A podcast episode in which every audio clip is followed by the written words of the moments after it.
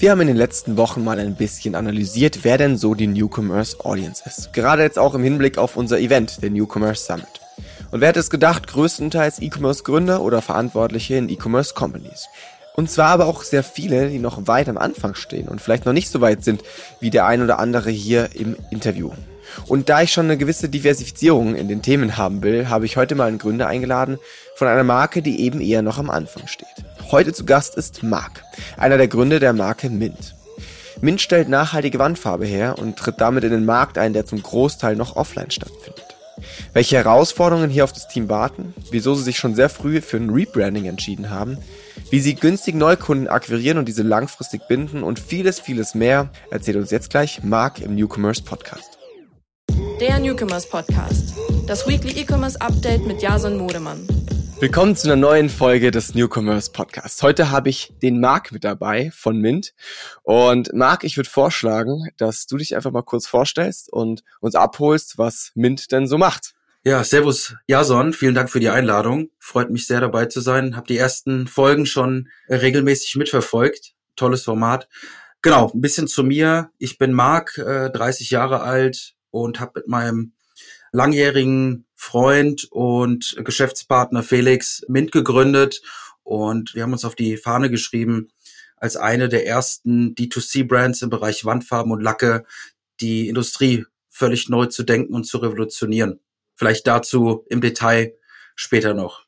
Ja, aber lass da gerne direkt gleich drauf eingehen, weil ich meine, das ist ja was, was so jedes Startup so ein bisschen verspricht. Ne? Wir revolutionieren jetzt einen ganzen Markt. Als Startup ist es dann natürlich immer erstmal vielleicht ein bisschen demotivierend, wenn man dann so ein paar Monate später drinnen ist und so merkt, oh, der Markt ist ganz schön groß und vielleicht auch eingestaubt, wie es ja, glaube ich, gerade so in diesem Farbenmarkt wirklich der Fall ist. Was genau habt ihr denn vor? Also wie wollt ihr revolutionieren? Also wir haben ganz am Anfang eben festgestellt, dass der Hauptvertriebsweg von Farben und Lacken eben über den Baumarkt stattfindet und das sind fast 50 Prozent. Und äh, das ist eben zum einen traditionell gewachsen, zum anderen hat sich in den letzten Jahren und Jahrzehnten nicht ganz so viel getan. Wir sind bei einem E-Commerce-Share Stand letztes Jahr noch von unter fünf Prozent. Vielleicht im Vergleich im Bereich Fashion sind wir da schon bei fast 30 Prozent. Also da so ein bisschen die Relation zu anderen Bereichen. Und auf Produktseite haben wir eben auch extrem festgestellt, dass alles, was du so im Baumarkt kaufen kannst, eben meistens rein aus Erdöl basierten Inhaltsstoffen besteht und da ein gewisser Preisdruck herrscht, warum dann natürlich auch gewisse Produkte nicht ganz so das bringen, was sie versprechen. Und dann haben wir uns eben gesagt, okay, wir haben zwei sehr, sehr große Punkte, die wir aufgreifen wollen, die wir verbessern wollen. Und wir gehen zum einen das Thema Nachhaltigkeit an. Das heißt, diese ganzen Inhaltsstoffe, die normalerweise aus Erdöl bestehen, die haben wir durch eine Rezeptur aus natürlichen Inhaltsstoffen abgeändert. Und zum anderen haben wir den Vertriebsweg gesehen, weil wir gesagt haben, da ist noch so viel Potenzial, das Ganze online und digital abzubilden. Deswegen gehen wir das Ganze mit einem D2C-Konzept an, was auch ganz neu und innovativ ist für diesen Bereich und haben uns eben dadurch auf die Fahne geschrieben, wir revolutionieren das Ganze, indem wir eine völlig neue Lösung für die Kunden anbieten.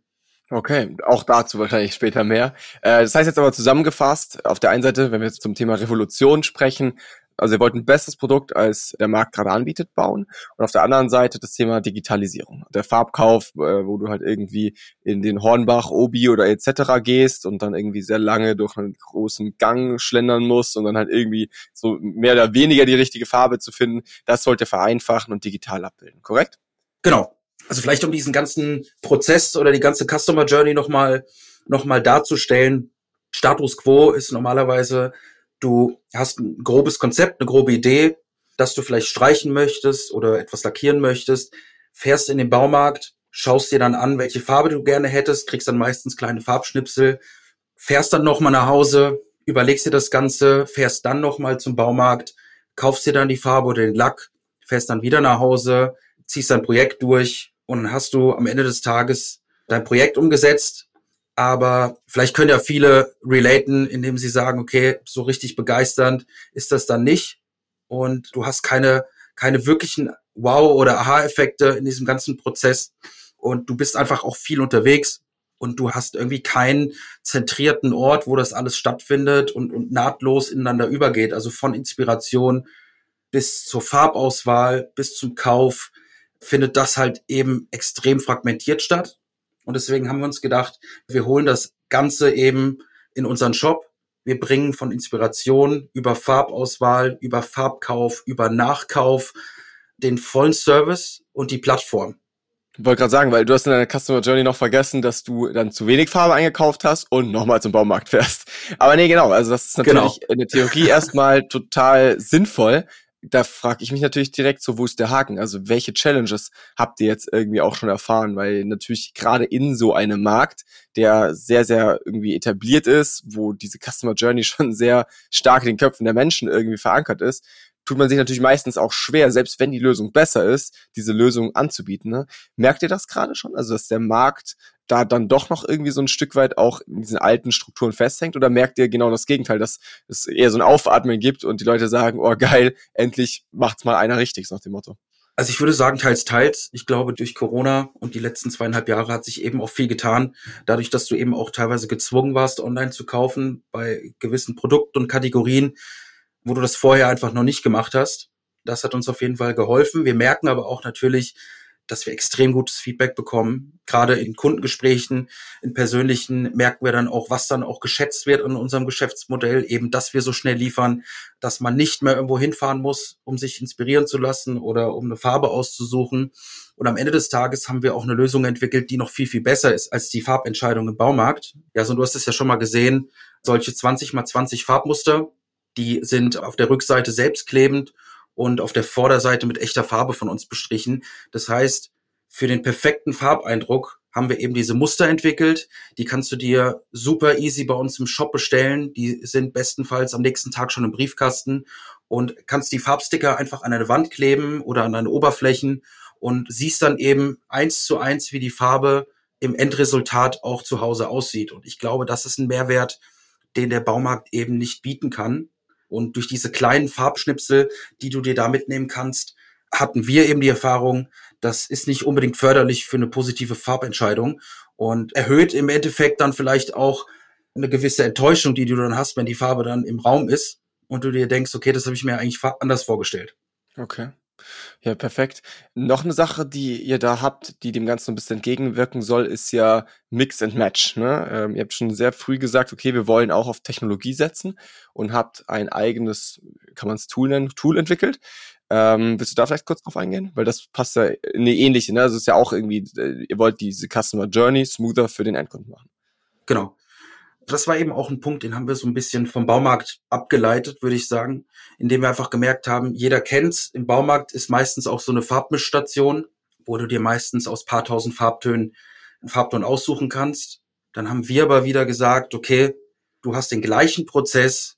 Auch wenn du weißt, welchen Farbton du haben möchtest, musst du trotzdem zum Baumarkt fahren. Und am Ende des Tages hast du nicht nur eine ganz oft eine minderwertige Qualität, sondern eben auch eine, die erdölbasiert ist und dementsprechend nicht unbedingt förderlich für, für die Gesundheit oder für den Planeten allgemein unbedingt ist. Deswegen haben wir gesagt, wir bilden das Ganze digital ab, haben in den letzten neun Monaten einen Algorithmus entwickelt mit einer sehr, sehr coolen und sehr, sehr einfachen UI, wo die Kunden eben wie in so einem Google-Suchfeld sich einen, einen Farbtonnamen eingeben können, und wir können quasi in Echtzeit das Ganze ja umrechnen und in den meisten Fällen aus über 100.000 Farbtönen quasi den nächsten Match erzeugen. Die Farbe einfach im nächsten Schritt bestellbar machen und wenn man Glück hat als Kunde, ist die Farbe dann sogar am nächsten Tag schon per Paket nach Hause geliefert. Das ist halt schon cool. Okay, wo steht ihr? Ähm, wann habt ihr angefangen mit Mint? Beziehungsweise äh, können später nochmal drauf eingehen. Ihr hieß ja nicht von Anfang an Mint, sondern habt jetzt, obwohl ihr noch nicht super lange auf dem Markt seid, schon das erste fette Rebranding hinter euch. Wann habt ihr damit angefangen und wo steht ihr heute? Genau, also die Idee war jetzt vor circa zwei Jahren. Da haben wir uns eben gesagt, okay, wir wollen ein Produkt entwickeln, was den Anforderungen entspricht, äh, rein biologisch ist und eben für uns auch moralisch vertretbar ist. Und dann hat es eben vor eineinhalb Jahren mit unserem ersten MVP namens Nava gestartet. Und Nava steht für nachhaltige Wandfarbe. Richtig. Oder Natural Wall, wie man es nimmt.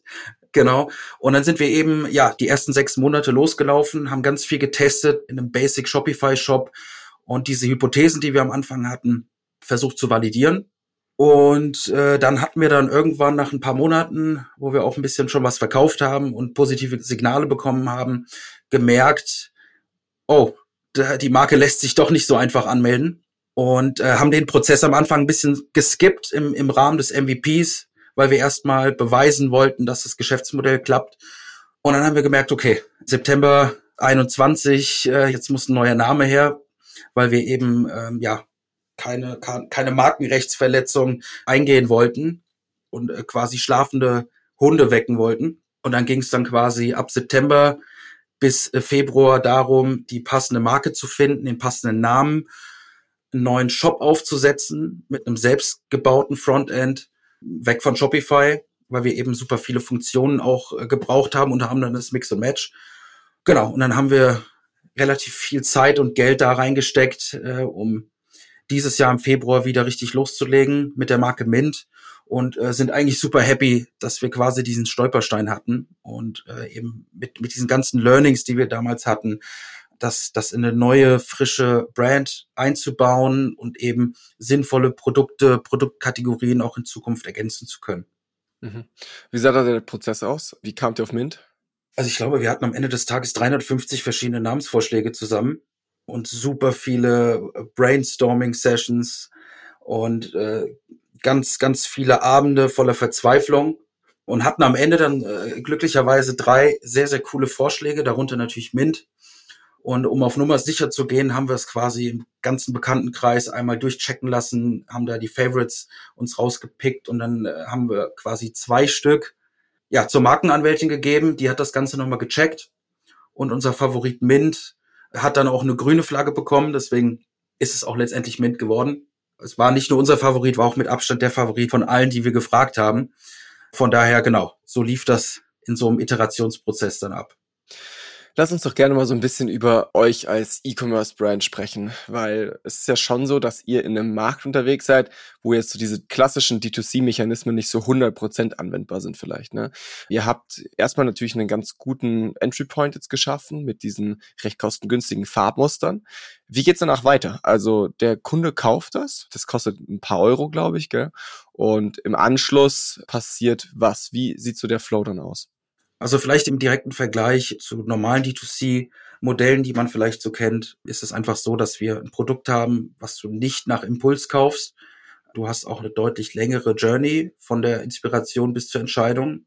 Und was man auch vielleicht nicht wirklich denkt, wenn man nicht selbst in dem Prozess war, ist, dass du extrem High Involvement Produkt hast, weil das Streichen oder Lackieren ist einfach mit super viel Zeit verbunden und du machst das Ganze nicht alle paar Wochen. Dementsprechend äh, willst du dir bei dieser Entscheidung schon sehr sicher sein. Das heißt für uns natürlich im Geschäftsmodell zieht sich der ganze Prozess natürlich ein bisschen länger als vielleicht bei einem Nahrungsergänzungsmittel, was man sich irgendwie in regelmäßigen Abständen kauft oder wo man vielleicht sogar eine Subscription hat. Das heißt, wir richten unsere Ads und unsere Creatives eigentlich ganz, ganz stark nach diesen Farbmustern aus und diese Farbmuster, gerade weil sie so innovativ sind und so cool sind für viele Kunden, werden die oft gekauft. Und so ein Farbmuster für einen Euro pro Farbton ist natürlich, würde ich sagen, No-Brainer, wenn man am Ende des Tages dann auch die richtige Farbentscheidung treffen kann. Dann kauft man quasi die Farbmuster bei uns. Das sind im Schnitt sechs, sieben Stück pro Bestellung. Das Ganze läuft dann quasi in einen E-Mail-Flow, den wir dann supporten mit gewissen News und gewissen How-to-Anleitungen. Also wie benutzt man wirklich diese Farbmuster, um die perfekte Farbentscheidung zu treffen.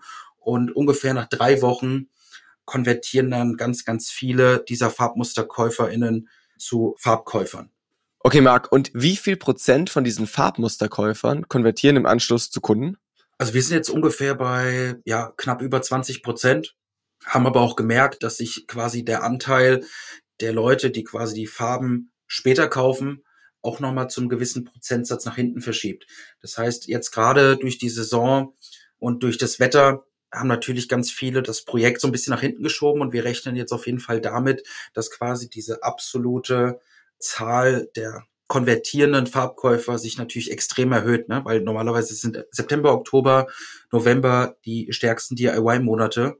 Deswegen kann es gut und gerne dann am Ende des Tages zwischen 20 und 40 Prozent die, die effektive Conversion Rate sein.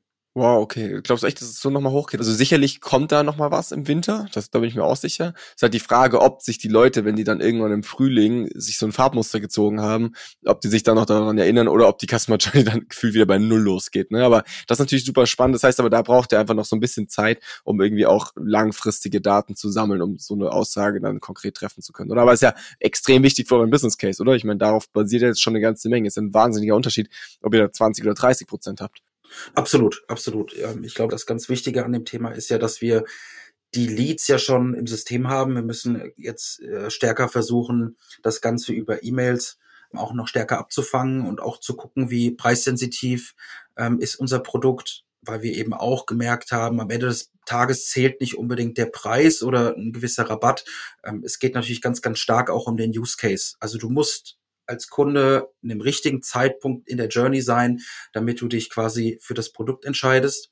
Und am Ende des Tages zählt es nicht, ob du nochmal äh, fünf oder zehn Prozent Rabatt bekommst. Du musst eben den Kunden zum richtigen Zeitpunkt abholen. Und da sehen wir eben super viel Potenzial und bauen auch das Thema extrem auf gerade. Okay, und das nächste Thema ist dann aber natürlich irgendwie hinten raus den Customer Lifetime Value zu stärken, ne? weil ich meine, das ist ja auch so ein Stück weit in Anführungszeichen ein kleines Problemchen an eurem E-Commerce Case, dass das jetzt natürlich nicht ein Produkt ist wie eben vorher Fashion oder so, wo du halt irgendwie alle zwei Monate nachkaufen könntest, weil du halt sagst, okay, ich habe jetzt ein T-Shirt, die Marke hat mir ganz gut getaugt, ich hole mir jetzt noch eine Hose, so nach dem Motto, sondern es ist ja schon eher eine Sache, du streichst halt mal deine Wände, wenn du einziehst und dann halt erstmal nicht mehr, ne? sondern vielleicht halt das nächste Mal in drei, vier, fünf Jahren. Wie geht ihr damit um? Also wie schafft ihr es da trotz, weil ich meine ganz ehrlich, die meisten E-Commerce Cases, die ich kenne, sind vor allem profitabel halt durch das, was hinten raus passiert. Ne? Dieser Kundeneinkauf, der passiert mehr oder weniger Break-Even und der richtige Profit kommt dann halt vor allem durch die wiederkehrenden Kunden. Wie geht ihr damit um? Also absolut richtig erstmal, Jason. Das ist auch äh, tatsächlich eine Hypothese gewesen, mit der wir ins Rennen gegangen sind. Was wir jetzt verstärkt merken, ist, dass eben viele unserer Kunden sich ein, zwei Farbdosen bestellen und in verschiedenen Rhythmen dann bei uns nochmal bestellen und das auch wirklich zum dritten, vierten, fünften Mal. Und das Feedback war dort eben ganz, ganz häufig, hey, wir waren super zufrieden mit dem ganzen Prozess, eure Farbe ist super, die deckt extrem gut, die riecht überhaupt nicht. Und dann haben wir uns gedacht, das hat so super funktioniert. Lass uns doch irgendwie noch das Schlafzimmer, lass uns doch das Kinderzimmer verändern. Und äh, du schaffst eben durch ein sehr gutes Produkt in dem Bereich und was vielleicht auch wieder erwarten sehr, sehr gut ist, weil man vielleicht diese ganzen Baumarktprodukte gewohnt ist und es meistens Mittel zum Zweck ist, erreichst du so eine gewisse Customer Satisfaction, die dann dazu führt, dass man auf die Idee kommt, hey, ich kaufe noch mehr, ich, ich möchte noch mehr verändern. Es ist doch viel, viel einfacher und viel, viel spaßiger, als ich es mir hätte vorstellen können. Oh, krass, okay, also so ein richtiger äh, Farbenwahn, den ihr auslöst bei den Kunden. Hast du da eine Zahl für uns? Also die irgendwie sagt, hey, ähm, nachdem das erste Mal richtig gekauft wurde, also jetzt nicht Farbmuster, sondern richtig gekauft wurde, wie viel Prozent von denen bestellen dann nochmal nach bisher? Ich meine, das ist auch jetzt wieder eine Zahl, die muss man wahrscheinlich über die nächsten zwei Jahre beobachten und auch aufbauen mit der Marke. Aber wo liegt ihr da gerade? Hast du eine Zahl? Also wir sind jetzt schon über 15 Prozent aktuell von denjenigen, die quasi zum ersten Mal eine kleine Bestellung getätigt haben, die dann eine zweite und dritte deutlich größere Bestellung nochmal aufgegeben haben. Okay, das ist stark. Hätte ich jetzt tatsächlich noch nicht mal so erwartet. Ich könnte mir auch vorstellen, dass ihr beim Ausbau eurer Marke, wo jetzt natürlich das Rebranding auch krass reinspielt, finde ich, weil unter Mint kannst du halt gefühlt die Marke super breit in diesen ganzen Bereich Interior, Farbe, vielleicht früher oder später auch Holzfassaden äh, oder whatever da kannst du sehr, sehr breit reingehen und gerade mit solchen Produkten dann vielleicht auch genau das Thema so ein Stück weit tackeln, ne? Weil ich meine, jetzt, wenn es wirklich nur bei Farbe bleiben würde, stelle ich es mir trotzdem schwer vor, selbst wenn irgendwer alle seine Wände gestrichen hat, dann ist halt aus, ne? Und spätestens bei der Kellerwand oder sowas wird es dann auch uninteressant. Das heißt, ihr müsst natürlich schon gucken, dass ihr da wahrscheinlich auch so ein bisschen in die Breite geht. Habt ihr da schon Ideen, in welche Richtung es gehen könnte für die Marke Mint und was so das nächste Produkt sein könnte nach Farbe? Oder sagt ihr schon, ey, erstmal Farbe und das ist auch erstmal alles, worauf wir uns konzentrieren wollen. Also klar, auf der einen Seite ist es natürlich wichtig, einen Fokus zu haben und auch diesen Fokus äh, weiter zu vertiefen und da einfach eben alles dran zu setzen, einer der bedeutendsten Player in dem Bereich zu sein. Auf der anderen Seite ist es super naheliegend, sowas wie Tapeten oder Wandbekleidungen eben noch mit dazu zu nehmen, weil es einfach nicht zu weit weg ist vom Thema Wandfarbe oder Lack Und es lässt sich eben auch sehr, sehr gut mit Mustern lösen. Und die sind halt einfach in ganz vielen Bereichen im Interior einfach auch veraltet und haben alte Vertriebswege. Also nehmen wir mal das Beispiel Tapete. Das stellen sich die meisten wahrscheinlich irgendwie ja noch relativ altbacken im Fachhandel vor oder hier und da mal im Baumarkt. Aber auch da kannst du natürlich super, super gut die Marke profilieren. Du kannst sehr, sehr coole Designs vor allem äh, mit reinbringen, die super unique sind und vor allem extrem gut zur Wandfarbe passen. Und da sehen wir eben solche Komplementärprodukte, die relativ einfach auch übertragbar sind. Und unterm Strich ist es für uns eben ganz, ganz wichtig, eben auch die nachhaltigste Marke im, im ganzen Umfeld zu sein. Und das Ganze ist eben auch im Bereich Wandverkleidungen oder Tapeten auch noch nicht ganz gut umgesetzt. Und da gibt es super viel Potenzial und es gibt ganz viele Innovationen, die einfach noch gar nicht wirklich gespielt werden, weil es meistens um den Preis geht. Und dadurch, dass wir in einem D2C-Feld unterwegs sind und sozusagen nach dem Cut the Middleman-Prinzip arbeiten, können wir eben sagen, okay, wir bieten wirklich das beste Preis-Leistungs-Verhältnis an, egal in welchem Produktbereich. Mhm. Okay. Und gibt's da schon irgendwie so kleine Sneak Peeks oder so? Also wann könnte man da so die erste Sortimentserweiterung erwarten? Also wir rechnen damit, dass wir die ersten Neuigkeiten quasi in Q1 23 äh, releasen können. Ähm, hängt jetzt auch ein bisschen damit zusammen natürlich, wie sich auch der Markt entwickelt. Äh, die aktuelle Situation ist ja für alle Beteiligten nicht ganz so einfach. Aber wir gehen schon davon aus, dass wir Anfang nächsten Jahres so ein paar neue Produkte mit, mit reinbringen können. Okay. Wie geht ihr damit um, dass natürlich eure Konkurrenz, in Anführungszeichen, schon einfach riesig ist? Also ich meine, in den Markt, in den ihr euch da reinbewegt, da gibt's sehr, sehr wenig, was ich jetzt kenne, Startups und halt irgendwie so innovative Unternehmen und sehr, sehr viele, sehr, sehr große. Du hast mir mal erzählt im Vorgespräch, dass unter anderem halt auch diese ganzen Großen bei euch alle schon bestellt haben, weil die natürlich gucken wollen, ey, was machen die, wie machen die das und so weiter.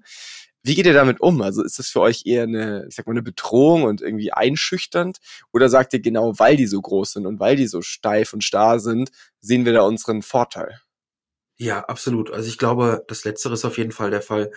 Du hast eben gerade in dem Farbmarkt eben vier sehr große Konzerne, die über 80 Prozent Marktanteil zusammen haben und die bestimmen eben den Markt, die bestimmen die Vertriebswege, die bestimmen die Produkte, die gekauft werden. Und äh, wir sagen eben, wie in so einer David gegen Goliath-Situation, wir sind ganz, ganz klein und agil und die anderen sind extrem groß und können sich eben nicht so schnell bewegen oder drehen. Und das ist unsere Chance. Und ich glaube, gerade in dem Bereich Nachhaltigkeit sind wir einfach ja den ganz großen Riesenstück voraus weil wir natürlich auch wissen, welche Prozesse dahinter stehen und äh, wie alleine Fertigungsanlagen und, und extrem große Produktionen eben auf diesen ja, erdölbasierten Inhaltsstoffen, wie festgefahren die sind, aber auch auf der anderen Seite ist die Kapazität auch danach ausgerichtet. Also du kannst nicht so schnell als Riesenkonzern mal dein Produktsortiment drehen und sagen, ähm, hey, wir suchen jetzt mal A, eine nachhaltige Rezeptur, arbeiten nur noch mit natürlichen Inhaltsstoffen und B, können das Ganze relativ schnell mal auf die ganze Fertigungsanlage rüberdrehen. Das funktioniert nicht und äh, das ist unser Vorteil. Und ich glaube, wir haben jetzt so einen Sweet Spot für uns entdeckt, der gerade in dem Bereich Interior und, und Healthy Interior vor allem eben für uns äh, super viel Potenzial bietet und wir wollen daraus eben wachsen. Ne? Und wir wollen eben, das ist auch unser Slogan, wir wollen einfach Nachhaltigkeit zum neuen Interior-Standard machen. Und das schaffen wir eben nur, indem wir wirklich auch was bewegen. Und wir merken es ja schon als erstes Indiz, dass die Großen alle mal bei uns bestellt haben und, und wirklich wissen wollen, was wir da machen. Und ähm, wir fallen eben auf und das ist am Ende des Tages ein super Zeichen. Dieses Thema Nachhaltigkeit bringt mich immer so ein bisschen ins Grübeln, weil auch wenn ich voll dahinter stehe, was ihr macht, also wir ja auch mit Increase wirklich nur in nachhaltige Unternehmen investieren, frage ich mich immer wieder, inwiefern das den Konsumenten am Ende wirklich juckt. Also so ganz platt gesagt. Deswegen würde mich mal voll interessieren bei dir. Ihr baut ja schon die Marke Mint extrem um dieses Thema Nachhaltigkeit, wo ihr auch sagt, wahrscheinlich, wenn man dich jetzt fragen würde, wie differenziert ihr euch von diesen Großen, wäre das so das Erste, was du nennen würdest. Jetzt frage ich mich, inwiefern ist das dem Konsumenten der Masse wirklich wichtig und inwiefern bespielt ihr damit eher eine sehr, sehr kleine Audience, die dann halt doch eher nischig ist, weil sie mehr Geld dafür ausgeben will, dass sie Premium nachhaltige Wandfarbe kauft. Deswegen habt ihr da schon irgendwie Umfragen oder irgendwie so erste Insights generieren können? Ja, also so der, der erste Kaufgrund ist bei den meisten eben der Farbton. Also wenn der Farbton nicht stimmt, dann äh, kannst du das nachhaltigste Produkt anbieten. Die Kunden wollen es nicht kaufen, weil im Endeffekt dreht sich darum, wie sieht's bei dir zu Hause aus? Und das ist und bleibt nach wie vor das Wichtigste. Und von der Frage ausgehend, wie nachhaltig kann ein Produkt im Interior-Bereich sein oder jetzt spezifisch im Bereich Farbe, wissen wir eben, was nach oben hin geht. Und wir wissen aber auch die untere Grenze. Also das, was du normalerweise so kaufen kannst, ist eben an dieser unteren Grenze. Und dadurch, dass es aus Erdöl besteht, kannst du nicht wirklich erwarten, dass es gesund ist und auch noch gut für den Planeten. Also ganz und gar nicht. Und wenn du dann auch noch berücksichtigst, welche Lieferwege und welche Supply Chain Probleme damit einhergehen, dann weißt du auch, dass wir was ändern müssen. Und es gehört eben ganz, ganz viel dazu, dass wir die Kunden eben aufklären, dass wir sie so ein bisschen dahin erziehen, dass man auch in dem Bereich hinterfragt, weil wir kennen es selbst, gerade im Bereich Food ist man schon sehr aufmerksam, was Nachhaltigkeit angeht und achtet auf Inhaltsstoffe, aber auf sowas wie Farbe oder Wandfarbe oder Lacke, darauf achtet man noch überhaupt nicht und man hat es überhaupt nicht auf dem Schirm. Und das ist nämlich jetzt unsere Aufgabe, auch innerhalb unseres Marketings das Ganze wirklich aufzuklären und zu zeigen, was läuft denn da in der Industrie eigentlich gerade schief und wie können wir das gemeinsam verbessern. Und wie du es auch angesprochen hast, wir sind im Moment noch in einer relativ kleinen Audience. Wir merken aber, dass die wächst und wir merken auch, dass das Thema Anklang findet und dass das Ganze hoffentlich irgendwann zu einem Standard wird. Okay. Große Vision, bei denen ihr natürlich irgendwie Hilfe braucht. Ihr raced gerade, ne? Ihr seid gerade mitten in der Finanzierungsrunde. Deswegen, ich nutze es hier sehr gerne immer, ähm, den Newcomers Podcast irgendwie, um da so ein bisschen zu supporten. Habt ihr da irgendwie so ein gewisses Profil oder jemanden, den ihr sucht? Vielleicht hier nochmal einfach ein kleiner Slot für dich, um äh, kurz Eigenwerbung zu machen.